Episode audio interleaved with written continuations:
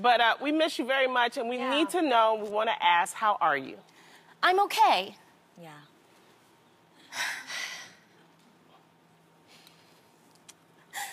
Ya no nos sentimos cómodos. Necesitamos. Sorry. Sí, Okay. cambiar de aire, Um, cambiar las cosas. Es normal. Hemos llegado a ese momento en la vida en la que sencillamente no sabemos qué hacer. Y no es que sea la edad, el trabajo, las responsabilidades, qué sé yo, no sabemos. Puede ser cualquier cosa. Lo cierto es que si sabemos o no, igual puede que te cruces por ese punto en donde te da igual todo. Y a lo mejor no es un pasado tormentoso, puede ser un presente imperdonable, pero en mi caso es un pasado.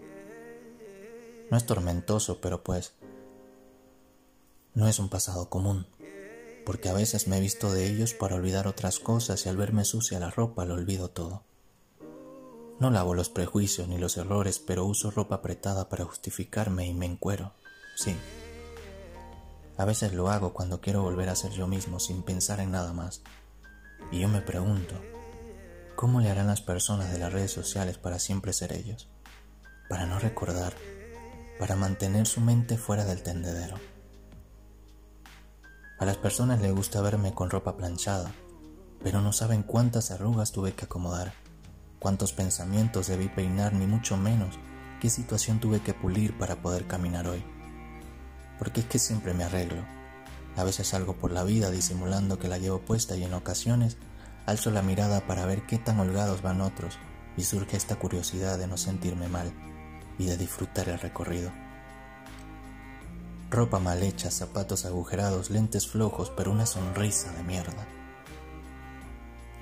Qué bonito debe ser una persona que usa solo calzones, pero qué pesado debe ser tener tantos para no ser el mismo todos los días. A los que no se peinan, a los que huelen diferente, a los que odian bañarse pero tienen recuerdos limpios, mis saludos. No debe ser más difícil que la hipocresía que aguante el lavarropas o incluso la necesidad de ser usado por otros por obligación a ayudarles a sentirse mejor como lo hace el detergente. Pobre. El sol que debe autocastigarse por ver semejante desastre y ni hablar de los que lavan en casa ajena. Qué decepcionante. Pero lo peor es que hay personas que compran pasados, que venden personas, que se miden situaciones para lucir nuevos problemas, que prestan o regalan eso que no quieren ponerse.